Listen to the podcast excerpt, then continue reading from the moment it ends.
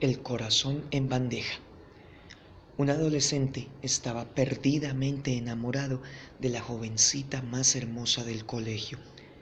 Pero, como suele pasar, ella no le daba ni la hora. Hasta que un día él se armó de valor, la confrontó y le dijo, dime, ¿qué es lo que tengo que hacer para que al menos me des una oportunidad?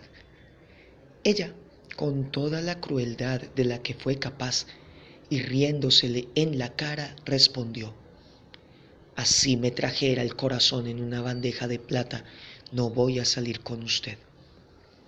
El muchacho se marchó terriblemente humillado para su casa. Así, encerrado en su habitación, con un cuchillo que había tomado de la cocina, se arrancó el corazón del pecho para ponerlo en una bandeja de plata.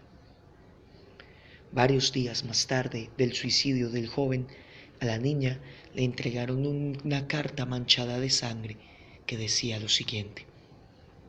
Mi amor, junto a esta carta encontrarás mi corazón tal y como lo pediste.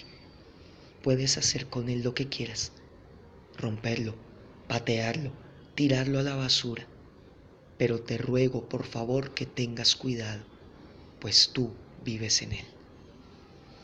Cuentan que hoy todavía esa joven está recluida en un sanatorio a las afueras de Bogotá, donde deambula con la carta en una mano, un corazón de papel rojo en la otra, y a todo el que se acerca le dice que algún día vendrá a sacarla de allí ese joven que por amor le entregó el corazón en bandeja de plata.